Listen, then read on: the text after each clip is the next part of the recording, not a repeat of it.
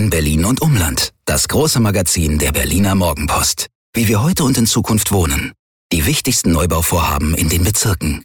Unterschiedliche Wohnkonzepte und viele Tipps zum Wohnungskauf. Jetzt für nur 8,90 Euro im Handel und auf shop.morgenpost.de. Berliner Morgenpost. Das ist Berlin. Nach Westend zurückbleiben, bitte. Michael, was hast du für einen Auftrag? Na, ich fahre uns jetzt aufs Abstellgleis. Was sollen wir da? Jörn, nächste Woche ist doch Abstellpflicht. Mein lieber Michael, ich glaube, mir entgleisen gleich die Gesichtszüge. Es heißt Abstellungspflicht, nicht Abstellpflicht. Gott sei Dank bin ich kein Nationalspieler. Immer härter. Der Podcast der Berliner Morgenpost. Na, auf die Idee muss man erstmal kommen, Kollege Färber. Da legt Hertha einen furiosen 3-0-Sieg gegen Leverkusen hin und du schwadronierst über die Abstellungspflicht, mein lieber Scholli. Aber das übergehen wir mal galant und steigen direkt ein und surfen auf der Euphoriewelle, die aus dem Olympiastadion herausgeschwappt ist, quer durch die Stadt. 3 zu 0 gegen Bayer Leverkusen. Befreiungsschlag, Kuh, Euphorie, Stifter, Sprungbrett aus dem Tabellenkeller, nennt es wie ihr wollt. Wir werden das Ganze für euch hier im Podcast ein bisschen aufdröseln und damit herzlich willkommen zum Immer härter Podcast, Staffel 3, Folge Nummer 32 mit meiner Wenigkeit Jörn Lange und mit Michael Färber am zweiten Mikrofon. MC Abstellungspflicht. Herzlich willkommen. Ja, sehr gut. Hallo Berlin, hallo ihr da draußen. Hallo Jörn, schön, dass du wieder mir gegenüber stehst. Und ähm, du als passionierter Surfer, mir ist schon klar, dass du auf dieser Erfolgswelle mit surfen möchtest. Ja, nicht ganz vorbehaltlos, aber dazu kommen wir später noch. Ähm, lass uns wirklich erstmal über die schönen Dinge des Lebens, des Fußballlebens sprechen. Der Frühling ist da. Richtig. Ja, wir haben hier 25,6 Grad in unserem Podcast-Stübchen. Ich meine, mehr kann man nicht verlangen. Angemessen, angemessen. Es war ja schon am Sonntag im Olympiastadion so, dass die Sonne so gülden, weißt du, durch das Marathontor fiel, ja, und du, du also wären die Fans da gewesen, die Ostkurve wäre in hoffnungsvolles Licht getaucht gewesen, sowas, äh, der frisch ausgerollte Rasen und das war natürlich das total passende Ambiente für diesen 3 zu 0 Sieg, der äh, auch ein ganz neuer Hoffnungsschimmer am Horizont ist für Hertha BSC.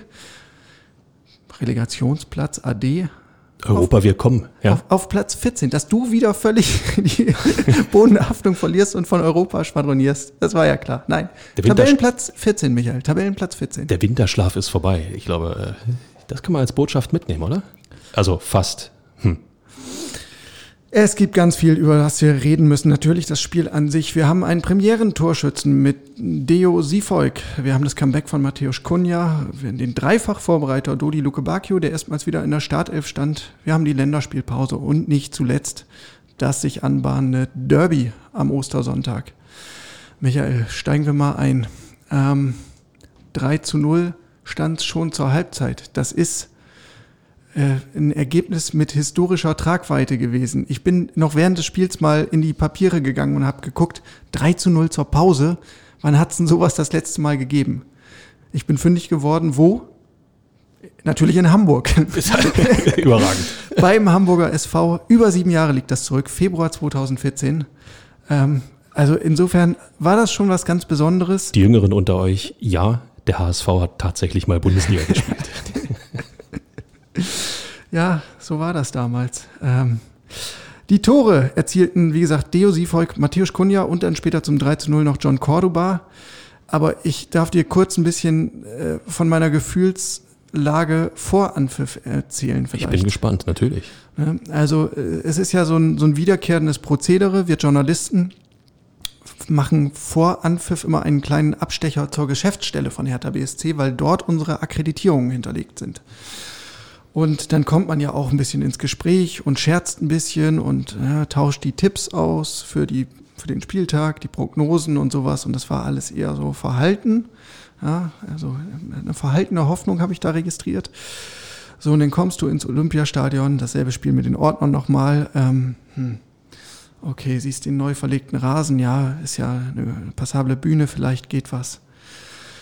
Und dann siehst du das Warm-up und siehst irgendwie, wie die Spieler äh, nicht auffällig geschlossen auf den Rasen kommen, sondern eher so zerstückelt und denkst, verkörpert man so Zusammenhalt. Zerstückelt. Ich stelle stell mir gerade vor, da laufen ein paar Beine und der Körper kommt hinterher gerannt. Ja, nein, so kann man es natürlich auch verstehen. Ah.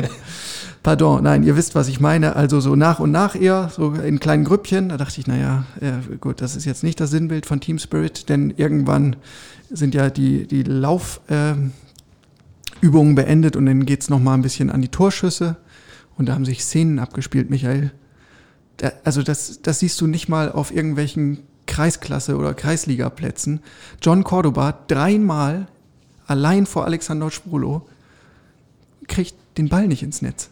Das ist doch clever. Ist doch clever. Den Gegner in Sicherheit wiegen und wenn es drauf ankommt, die Bude machen. Das ist einfach ein Fuchs. Also da dachte ich schon, wenn, wenn sie das nicht mal hinbekommen, wie wollen sie dann während eines Pflichtspiels äh, ein Tor erzielen? Dann hast du parallel auf dem Fernseher noch das ähm, Spiel der Mainzer, die gegen Hoffenheim gewinnen, die den Druck auf Hertha damit nochmals erhöhen. Und du weißt genau noch aus der Vorwoche, ach ja, da hatte Niklas Stark ja erzählt, naja, wir haben das Ergebnis der Mainzer schon mitbekommen und so. Das ist natürlich, das geht in die Köpfe. Und mir schwante schon Böses. So, und dann geht dieses Spiel los und nach, ich glaube, 55 Sekunden die erste Ecke für Hertha. Das ist alles andere als normal. Gegen Dortmund, ja, äh, eine Woche vorher nicht ein einziger Berliner Eckball. Und dann läuft die vierte Minute und plötzlich steht es 1 zu 0. So, Peng. Man sitzt am Fernseher und fragt sich, ähm, aus welchem Archiv Sky und Co. gerade dieses Spiel ausgegraben haben. Ähm, und dann setzt der Dio Seefolk an äh, äh, mit einem Schuss, ähm, aber äh, ich weiß nicht, war das ein Torschuss? Sollte es vielleicht eine Flanke sein? Sollte es, in jedem Fall sah es richtig geil aus. War ein schönes ja, Ding, muss also man einfach sagen. Wurde ja tatsächlich drüber spekuliert und äh, Lukas Klünter gab äh, auch zu nach dem Spiel, dass er äh, Seefolk gefragt hat, Mensch, wolltest du das so? Und da war äh, der Dejo tatsächlich ein bisschen angefasst und sagte, natürlich. Ja. und Paul Dardai hat uns nochmal bestätigt, ähm, ja, wir haben das im Training schon häufiger von ihm gesehen. Ähm, das gehört wohl zu seinem Repertoire. Michael, wir zwei beiden, wir haben ja immer an Dejo Siefolk geglaubt. Über, über Wochen. Ja. Äh, also haben wir quasi die Vorzüge, die Qualitäten, die starken Ansätze, die er gezeigt hat, hervorgehoben. Nee, haben wir nicht, wenn wir ehrlich sind. Ne? Haben wir ehrlich gesagt nicht. Das ist wie mit diesem Abstellgleis irgendwo. Also Deo Seefolk hat, äh, wie sagt man, Seefolk, See, Erik Meyer hat das bei Sky super hingekriegt, ich schaffe das nicht. Also Deo Seefolk hat in meinem äh, Empfinden bei Hertha BSC bislang überhaupt nicht stattgefunden. Und äh, wenn uns der Trainer sagt, äh, jetzt im Nachhinein, ja, das hat er in seinem Repertoire, mein Gott, packt das Ding doch früher aus. Ernsthaft. Ja, wenn es immer so einfach wäre, ne? Also äh, nochmal so, um das zu rekapitulieren. Deo Siefolk äh, im vergangenen Sommer für 4 Millionen aus Groningen geholt. Groningen, sagt der Holländer, glaube ich. FC Groningen, ja. ja. Tolle Überraschung. Genau, noch ein Transfer von Michael Preetz, äh, natürlich. Und äh, ja, das sollte eigentlich quasi der neue Mann für hinten rechts werden. Ja, also wo ja so ein, so ein Vakuum existierte, ähm, spätestens seit dem Abgang von Tino Lazaro eigentlich. Äh, mit Pekarik war man nicht so richtig glücklich, mit Klünter war man nicht so richtig glücklich. So, und dann Siefolk, 4 Millionen, äh, U21 Nationalspieler. Und dann kommen die ersten Testspiele unter Bruno Labbadia und man denkt, der kann ja keine vernünftige Flanke schlagen. Kann er ja auch nicht, er schießt ins Tor. das hat man gerade jetzt gesehen. Ja? Äh, Spielverständnis scheint auch eher so aus der Kategorie ausbaufähig. Ähm, ist, ja gut, Tempo hat er und seine Stutzen trägt er schön tief. Das war immer auffällig, aber äh, also anderweitig hat er sich eigentlich nicht in Erscheinung gebracht. Und Paul Dardai hat uns erzählt, ihm ging das im Grunde ähnlich. Also mit dem er auf die Trainerbank zurückgekehrt ist, ähm, hat er, hat er Deo Siefolk ziemlich schonungslos gesagt, so pralle finde ich nicht, was du da machst. Es ist mir zu viel Hektik im Spiel, aber ich gucke mir das mal ein bisschen an. Ähm, Vielleicht war, war, genau das der Moment, Jörn. Ja, wir haben ja Paldada schon immer charakterisiert, auch als Trainer, der die Dinge gnadenlos anspricht, der statt zu loben, dich einfach auch mal hinsetzt und du strahlst ihn an und er sagt dir, sorry, das war Müll, was du gemacht hast. So dieser Wachmoment, dieser Wachrüttelmoment, den es unter Labadia vielleicht nicht gegeben hat, weil klar, Preetz hat ihn geholt, ähm, Labadia hat mit ihm gearbeitet und hat natürlich immer versucht, ihn, ihn aufzubauen und ähm, manchmal sind, äh, ist Kritik der viel größere Antrieb als ständiges Lob oder ständiges, das wird schon. Und das scheint in dem Fall äh, ja auch tatsächlich funktioniert zu haben. Ich fand auch, unabhängig von seinem Tor, dass er, dass er eine ja, wirklich engagierte, ähm, prima Partie abgeliefert hat und äh, sich auch damit auf der rechten Seite für weitere Einsätze empfohlen hat. Und das macht einem Mut, ganz ehrlich. Ja, also ich glaube, die Ansprache ist das eine und das andere ist das System, was Paul Dardai aus dem Hut gezogen hat. Er hat sich ja vor ein paar Wochen dazu entschieden, mit einer Dreierabwehrkette zu spielen und ähm, das Profil, was dann auf der Außenbahn benötigt wird, ein schneller Mann, laufstark, der ordentlich Meter macht, das erfüllt Josi Volk. Und dadurch, dass er jetzt halt in dieser Rolle des Schienenspielers ist, ist er natürlich auch ein Stück weit entlastet. Er muss nicht alles kontrollieren. Wenn er mal einen Fehler macht, einen Ballverlust hat, dann ist da immer noch der absichernde Lukas Klünter hinter ihm. Ähm, und das hilft ihm, glaube ich, weil äh, ansonsten in der, in der Viererkette, er hat ja unter Bruno Labbadia durchaus auch ein paar Einsätze gehabt, da wirkte er einfach überfordert. Schienenspieler, hat er gesagt. Ich glaube, ihr habt es gehört. Ja? Also wir sind nach wie vor im Bahnmodus. Ähm, ja, ohne Zweifel. Äh, mit dem bisschen Rückendeckung äh, kann er seinen Vorwärtsdrang viel, viel besser ausleben. Ähm, das hat man äh, gegen Leverkusen gesehen. Ähm, ich bin mal der Wellenbrecher, aber es war dann eben auch Leverkusen. Klingt jetzt echt krass, aber wenn man mal überlegt, in welcher Phase sich oder in welchem Zustand sich Bayern 04 Leverkusen gerade befindet, die im Endeffekt immer das Gleiche machen, ja, seit Jahrzehnten, eine gute Hinrunde mit sehr viel Hoffnung, mit sehr viel Ambition und dann kommt die Rückrunde und alles geht den Bach runter. Ähm, nichtsdestotrotz, auch gegen solche Gegner musst du die Qualität zeigen. Habe ich so oft gesagt. Seefolk hat's getan. Ja, und ist damit quasi äh, ein, ein echter Gewinner jetzt unter Dardai. Also äh, das Tor war gewissermaßen die Krönung ähm, der vergangenen Wochen. Ja, er, unter Dardai war in den ersten Spielen auf der Tribüne, nicht mal auf der Bank, auf der Tribüne und ist dann direkt in die Startelf gesprungen, hat da einen ordentlichen Job gemacht und jetzt also das Tor, sein Premierentreffer in Blau-Weiß im 16. Anlauf. So, vielleicht ist er ja doch kein Fehlkauf. Nö, warum nicht? Es das heißt ja immer, man muss den Leuten auch mal ein bisschen Zeit geben. Der eine schafft es früher, der andere schafft es später. Mancher, man, mancher schafft es eben gar nicht. Und äh, wenn jetzt Seefolk an die Leistung anknüpft und in den letzten acht Spielen, glaube ich, sind es noch, wenn er das Niveau im Minimum hält, vielleicht noch ein, zwei Schippchen draufpackt, ey, dann kann man zumindest mit Blick auf die rechte Seite sagen, da passiert noch ein bisschen was. Ja.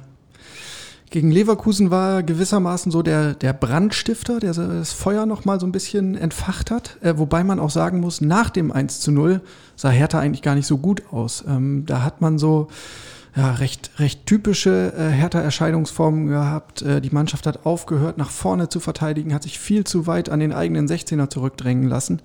Äh, da konnte man Paul Dardai im Stadion ganz, ganz schön hören an der Seitenlinie, wie er geschimpft hat, Absolut. wie ein Rohrspatz, ja, und äh, nach vorne verteidigen, nicht hinten reindrängen lassen. Ähm, da war er gar nicht glücklich und man muss auch sagen, da hat Hertha ein bisschen Dusel gehabt. Ne? Es gab äh, durchaus ähm, Gelegenheiten. Patrick Schick mit dem Kopf zweimal in wirklich bester Position. Einmal köpft er knapp daneben, einmal macht er so eine Kopfballablage und da ist denn gar keiner. Äh, wenn er den direkt aufs Tor bringt, ist vielleicht die bessere Variante, aber viel Konjunktiv. Das hat Paul Dada ja auch direkt nach dem Spiel äh, am Sky-Mikrofon gesagt. Das äh, erste Statement, was er nach dem Spiel abgegeben hat, zwei, drei, vier Minuten nach Abpfiff. Ähm, alle Welt hat gedacht, äh, dass, äh, ich sag mal, das Typische, uns fällt ein Stein vom Herzen und Gott sei Dank und wir konnten uns aus den Abstiegsrängen befreien. Nein, was macht er? Ich habe sehr viel Schlechtes gesehen. Ich habe viel zu viele Fehler gesehen. Gerade in der Defensive müssen wir uns verbessern. Man muss auch den Gegner mal beim Flanken hindern. Man muss geschlossener, man muss mehr als Mannschaft verteidigen, man muss mehr nach vorn verteidigen er hat sich fast in Rage geredet. Ja? Und äh, da wird er mit Sicherheit diese Minuten, die du gerade angesprochen hast, auch im Kopf gehabt haben, weil die schnelle Führung, die eigentlich befreiend wirkt, die dir eigentlich Sicherheit gibt, bist du gerade dabei, selber wieder einzureißen. Aber. Naja, es, es kam eben anders. Leverkusen hatte, äh, weiß Gott, nicht den besten Tag. Und stattdessen ging bei Hertha auf einmal vieles. Ähm, sogar ein Tor von Matthäus Kunja. Ja, den Glauben äh, hat man ja zwischenzeitlich schon fast verloren. Also ich habe es mir hier nochmal rausgeschrieben. 13 Spiele hat er auf den Treffer gewartet. Das ist äh, vor dem Hintergrund, dass er eigentlich Herthas bester Scorer ist, eine Ewigkeit. Das war im November gegen Dortmund. Puh. Und der Frust war natürlich enorm groß, auch bei ihm. Er hat sich selbst viel Druck gemacht. So, und diesmal hat er den Ball aber einfach reingewämst.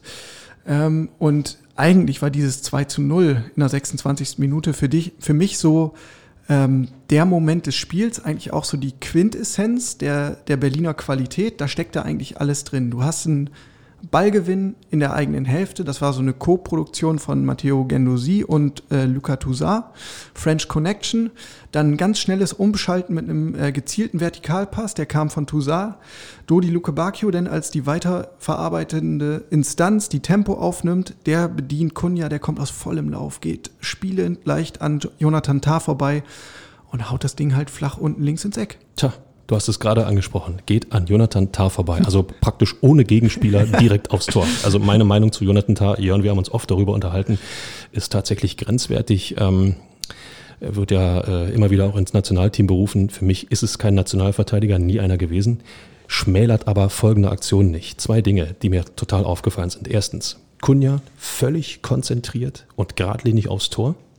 So auch der Abschluss. Und was danach passiert ist, fand ich bemerkenswert.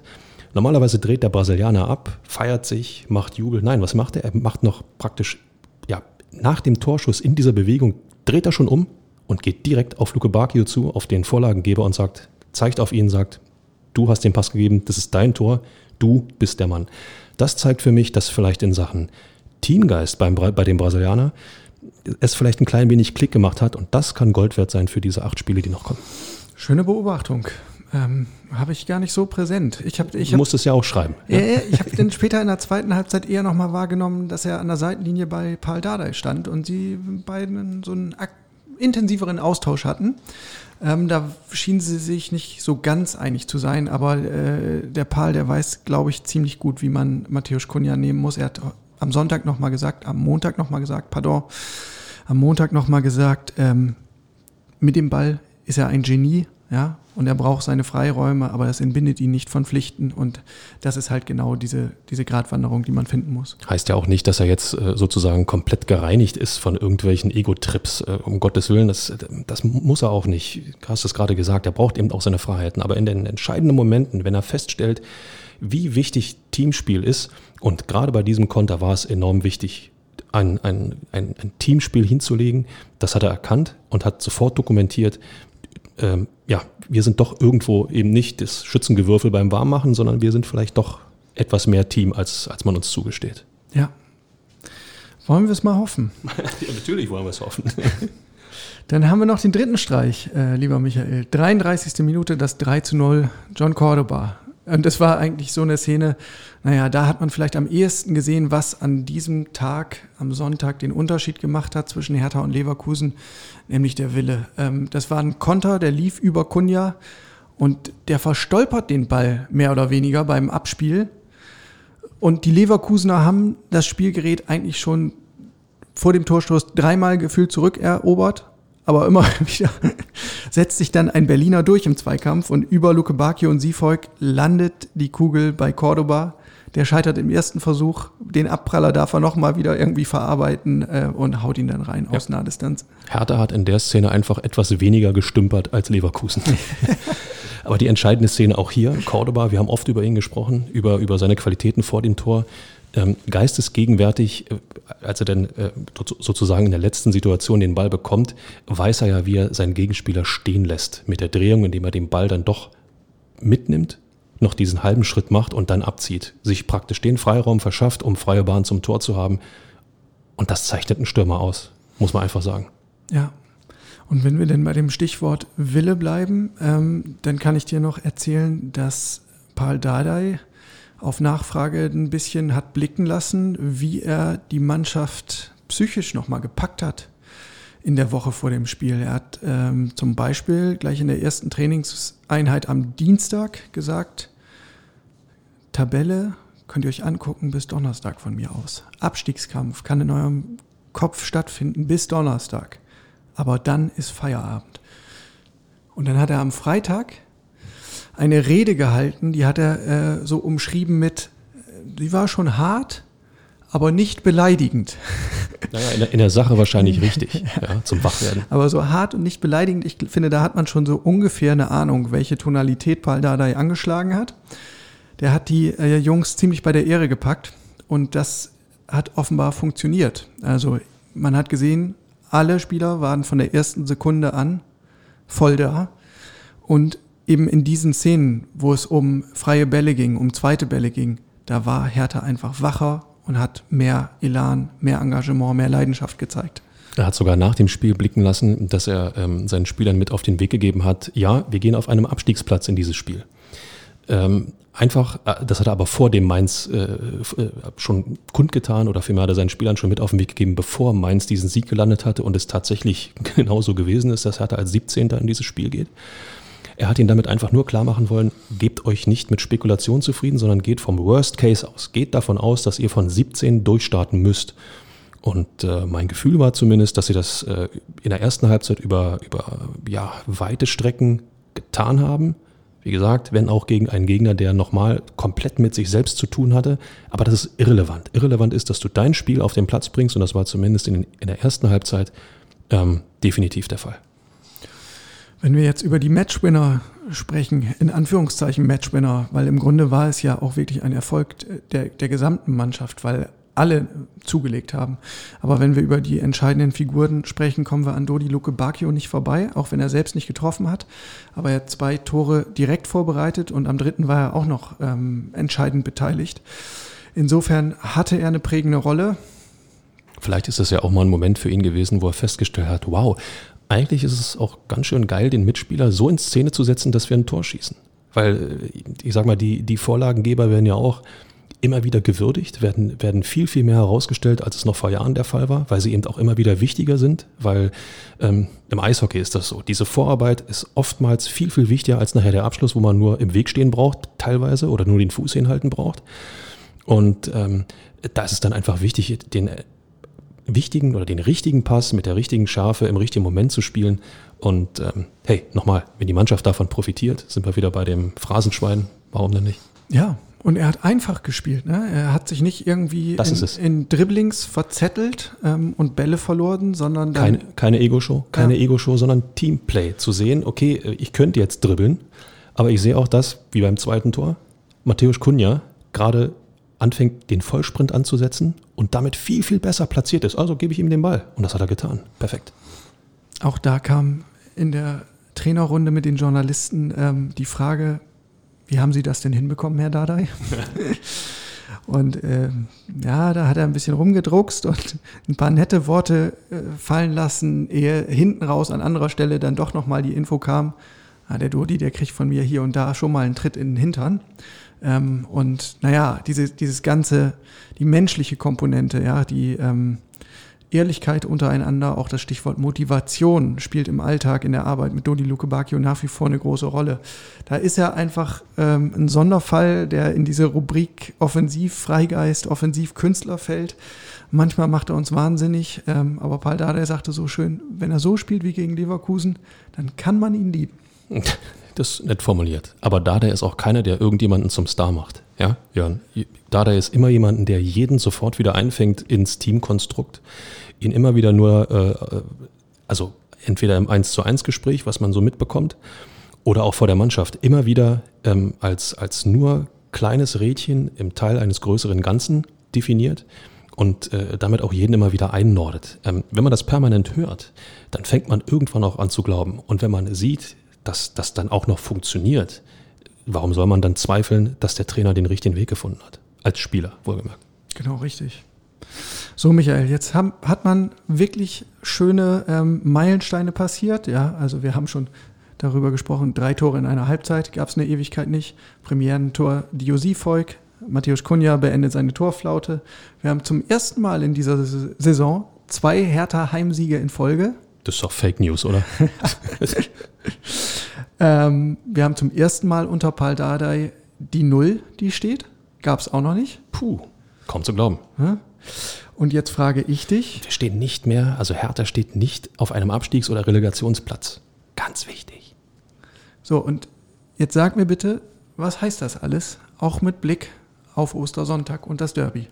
Gar nichts. Hm. Überhaupt nichts weil es ist ein völlig anderes Spiel. Es geht bei 0 zu 0 los. Boah, ich klinge schon wieder wie ein Trainer, oder? Nein, ähm, was sagt uns das für Ostersonntag mit Blick aufs Derby? Ähm, es sagt mir, dass Hertha unglaublich viel Selbstvertrauen tanken konnte, was enorm wichtig ist. äh, in dem Wissen, dass du äh, ja einer alten Försterei äh, beim Lokalrivalen Union gegen eine Mannschaft antrittst, die ähm, schon die gesamte Saison einfach mannschaftlich geschlossen auftritt. Jetzt in Frankfurt über weite Strecken mal ausnahmsweise nicht. Aber äh, das ist ja deren, deren ähm, große Stärke da in Köpenick. Und ähm, Hertha hat jetzt gegen Leverkusen über, über ich, sag, ich sag mal, in den wichtigen Phasen mannschaftliche Geschlossenheit ebenfalls dokumentiert und äh, muss sich daran einfach äh, ein Beispiel nehmen und das dann eben noch mehr als nur 30 oder 45 Minuten auf den Platz bringen, weil das wirst du in der alten Försterei brauchen. Ähm, zum einen. Zum anderen, ähm, wenn man drei Tore schießt, äh, die Jungs, die Tore geschossen haben, wissen, wie es geht. Sie wissen, dass sie es können, wieder können, immer noch können. Also werden sie auch Abschlüsse suchen im, im Derby. Ähm, und äh, Fußball ist und bleibt ein Fehlerspiel. Warum soll sich da nicht einer rein verirren oder gut ausgespielt sein? Also ähm, klar, das Spiel geht von 0 zu 0 los, aber du gehst, du gehst äh, jetzt definitiv selbstbewusster ins, ins Spiel. Du hast äh, jetzt aus, wir, wir, machen mal die Serie auf, du hast aus drei Spielen sechs Punkte geholt. Das gab es noch nicht so oft. Ja, und äh, auch das könnte ich mir vorstellen, wird Dardai als, als Karte nehmen, die er ausspielt, so nach dem Motto, guck mal, kleine Erfolgsserie, es geht peu à peu aufwärts. Ja, also ich glaube auch, die ähm, der, so der große Benefit nach diesem Sieg ist auf jeden Fall im mentalen Bereich zu suchen und zu finden. Ähm, spielerisch, da dürfen wir uns nicht blenden lassen. Leverkusen war richtig schlecht. Ja, die haben eine Formkrise äh, Deluxe und äh, das, was die in der Verteidigung gezeigt haben, das, das hatte irgendwie so das waren mehr Auflösungserscheinungen als alles andere. Ja. Ähm, da hatte Hertha wirklich leichtes Spiel. Das war dankbar. Da, so ehrlich muss man sein. Und genauso gehört zur Wahrheit, wir haben es schon angerissen, dass Hertha selbst ähm, defensiv auch nicht granatenfest stand, ähm, gerade in der ersten Halbzeit.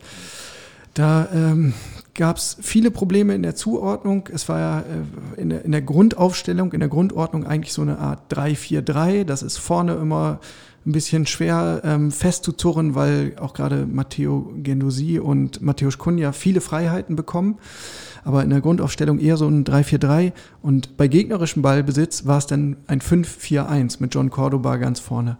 So, und diese Viererkette, die hat's ähm, Paul Dardai besonders angetan. Äh, da sagte er, da kam viel zu wenig von den, in Anführungszeichen, Offensiven in dieser Phase, ähm, äh, auch was, was das Zustellen der Außenbahnspieler des Gegners betrifft. Und so kam es halt viel zu leicht zu Flanken. So, das, das war das Einzige, was Leverkusen zu bieten hatte.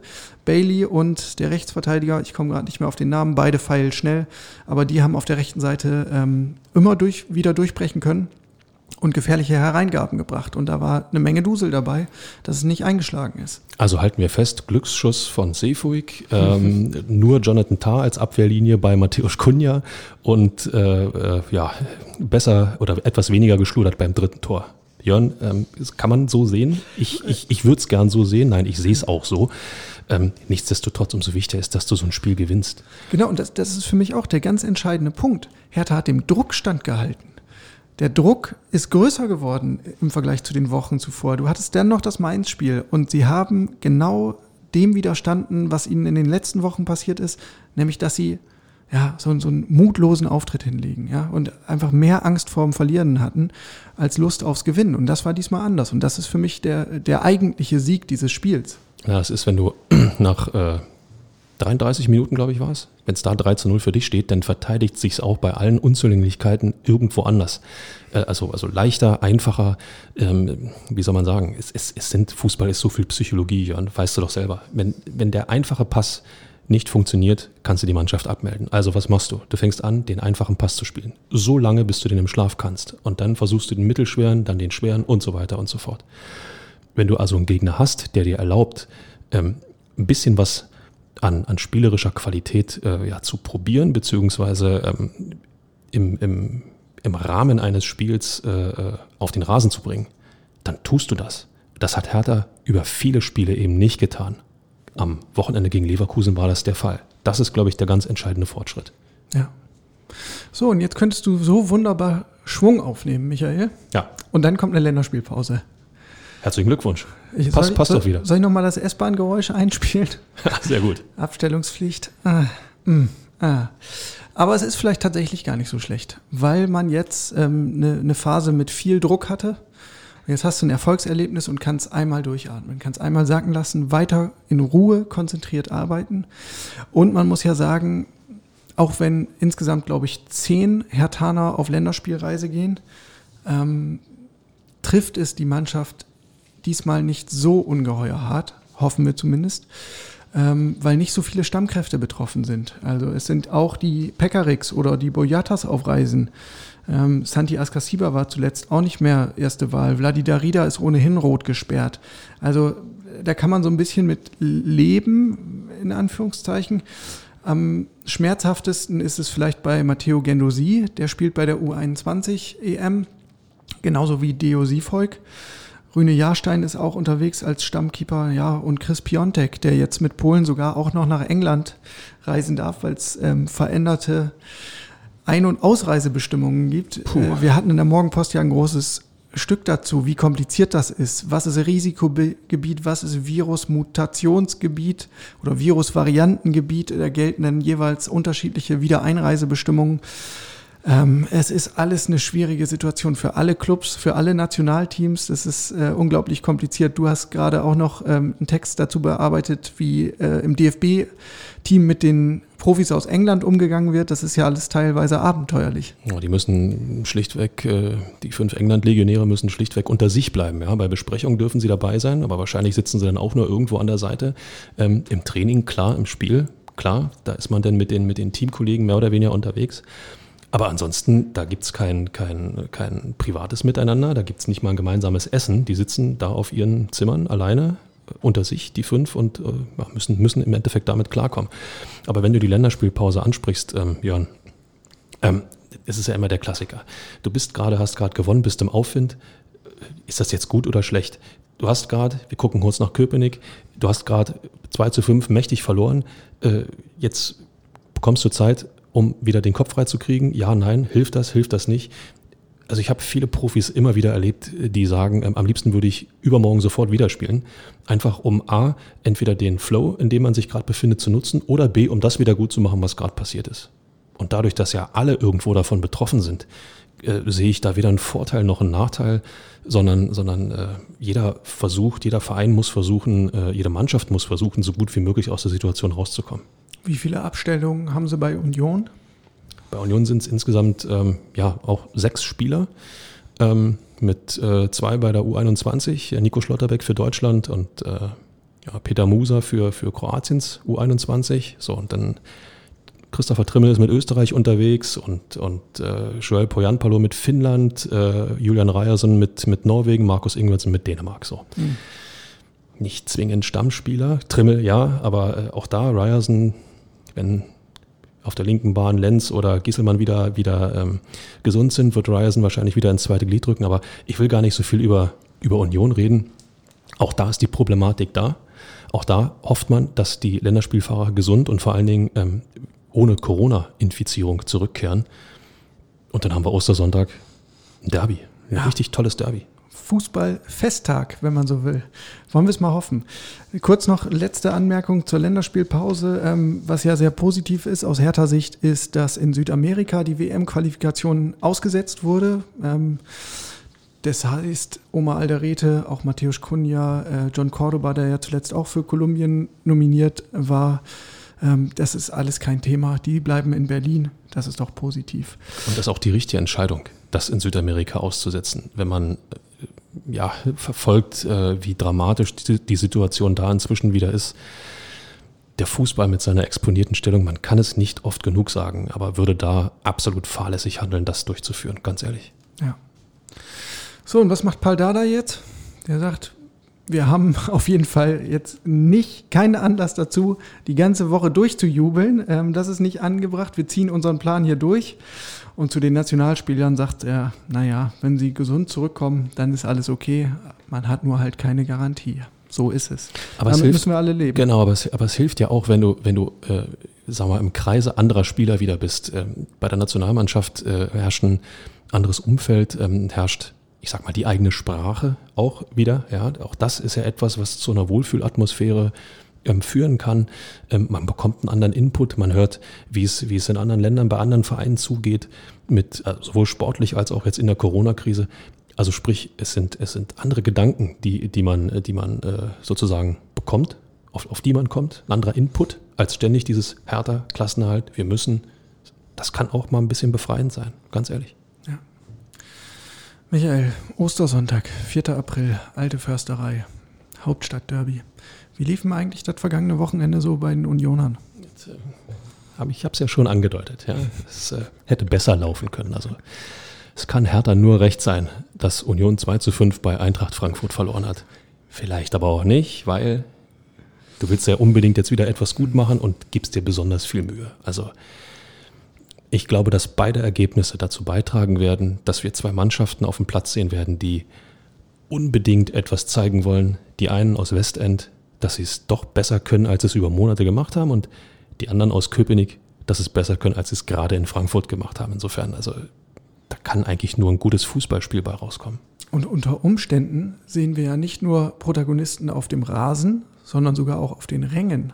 Das ist ja durchaus in der Überlegung, dass zum Derby einige Zuschauer zugelassen werden, ähm, wenn dann natürlich unter den gegebenen Hygienemaßnahmen und äh, mit vorab Schnelltests. Ähm, da lief in der Vorwoche in der alten Försterei schon mal eine Proberunde, äh, ohne das jetzt zu sehr zu vertiefen. Aber Michael, du als Journalist wurdest äh, einem Schnelltest unterzogen. Das lief alles reibungslos oder eher ausbaufähig?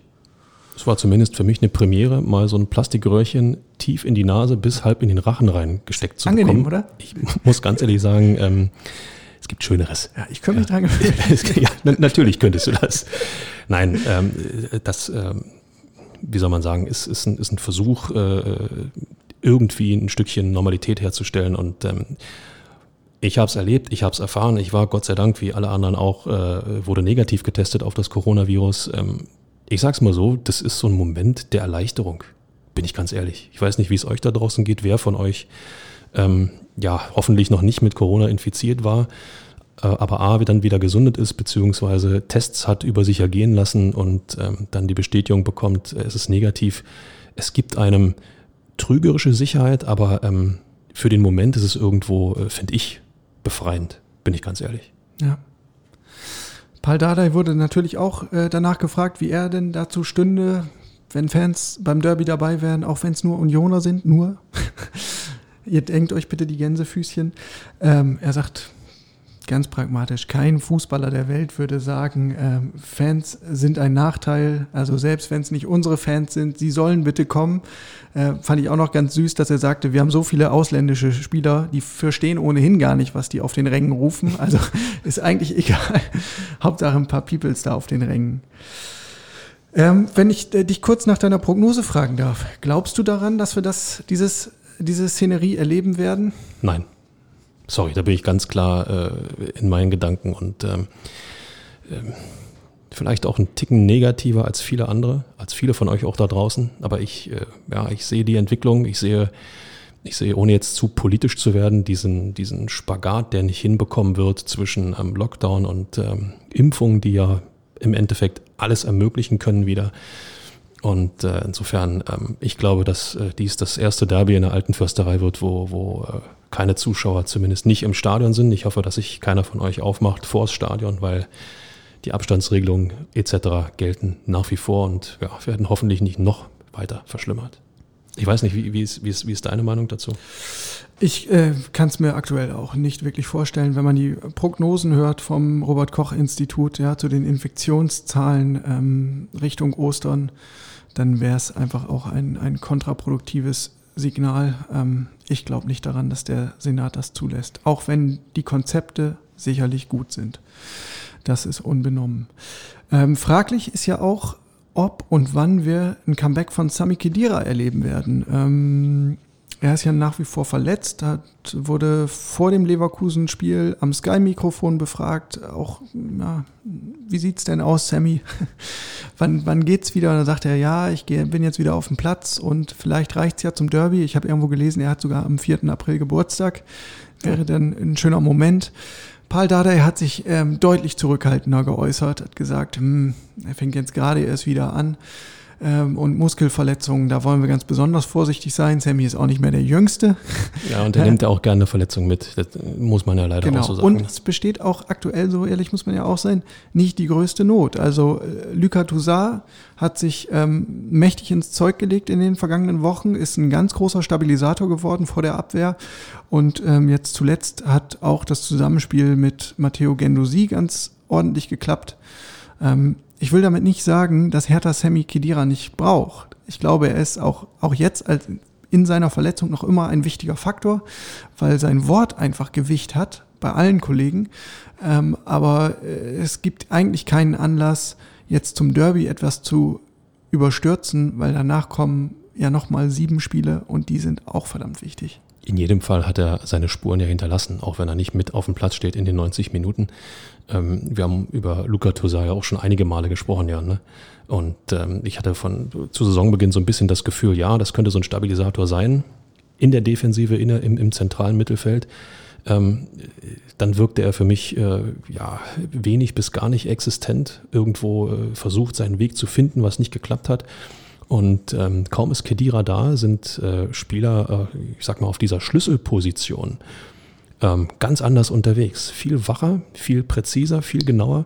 Ich könnte mir vorstellen, dass da das eine oder andere Gespräch stattgefunden hat, dass auch das eine oder andere im Training abgeschaut wurde, geholfen wurde. Ähm, wie du schon sagst, ein Weltmeister von 2014, dem hört man auch zu, wenn man sich weiterentwickeln will. Das scheint passiert zu sein. Und ähm, genau vor diesem Hintergrund dass eben diese Spiele noch wichtig sind, macht einem das durchaus auch Mut, dass äh, diese Jungs auf diesen Schlüsselpositionen verstanden haben, worum es geht. Und äh, dann einen Kedira reinzuschmeißen, der, ähm, ja, er muss fit sein. Ist, also, ist, ist eine Banalität im Grunde genommen, aber äh, genau darauf kommt es an. Wenn er nicht hundertprozentig fit ist, spielfit ist, dann, äh, dann macht es auch keinen Sinn. Alles klar, Michael. Damit, ich schaue hier nochmal über meinen kleinen Spickzettel, aber haben wir es im Grunde für diese Woche oder fällt dir, hast du noch was auf dem Herzen? Ja, war, ein schöner Fahrplan fürs Abstellgleis. Nicht wahr? Ja. Na gut, liebe Leute, dann sagen wir vielen Dank fürs Zuhören, wünschen euch eine schöne Woche und vor allen Dingen ähm, Gesundheit. Bleibt gesund und munter. Wir melden uns wieder am Montag, das ist dann der 29. März mit der nächsten Folge aus der Länderspielpause. Und das letzte Wort, Michael, gebührt wie immer dir in der Nachspielzeit. Die Nachspielzeit beträgt eine Minute. Na, das macht doch mal Hoffnung, oder? 702 Zuschauer erfreuen sich im Ostseestadion einer Drittligapartie zwischen Hansa Rostock und dem Hallischen FC. In der Hauptstadt sind die Plätze in der Philharmonie und beim Berliner Ensemble wieder gefüllt und am Mittwoch wollen die BR Wollis Zuschauer in die Schmelinghalle lassen. Alle im Vorfeld negativ auf das Coronavirus getestet als Teilnehmer diverser Pilotprojekte, die uns ein wenig Licht am Ende des Corona-Tunnels versprechen. Tja, in Leipzig will man zum Spitzenspiel gegen die Bayern sogar 999 Fans ins Stadion lassen. Das wäre angesichts der steigenden Infektionszahlen allerdings, ja, mehr als ein Traum. Ich glaube nicht, dass das was wird. Aber was wir alle mitnehmen sollten ist, außerhalb der Politik wird aktiv daran gearbeitet, wieder mehr soziales Leben zuzulassen und Union hat mit seinen Schnelltests zum Spiel gegen Köln ja hier in Berlin den Anfang gemacht. Und Hertha? Tja, in Westend läuft man wieder der Musik hinterher. Statt alle für den Stadionbesuch zulässigen Personen zu testen, um auch Abläufe auszuprobieren, beschränkte man sich auf die TV-Mitarbeiter. Irgendwie habe ich ja schon immer gewusst, dass die Erfolgsaussichten beim Fernsehen einfach größer sind. Immer härter der Podcast der Berliner Morgenpost.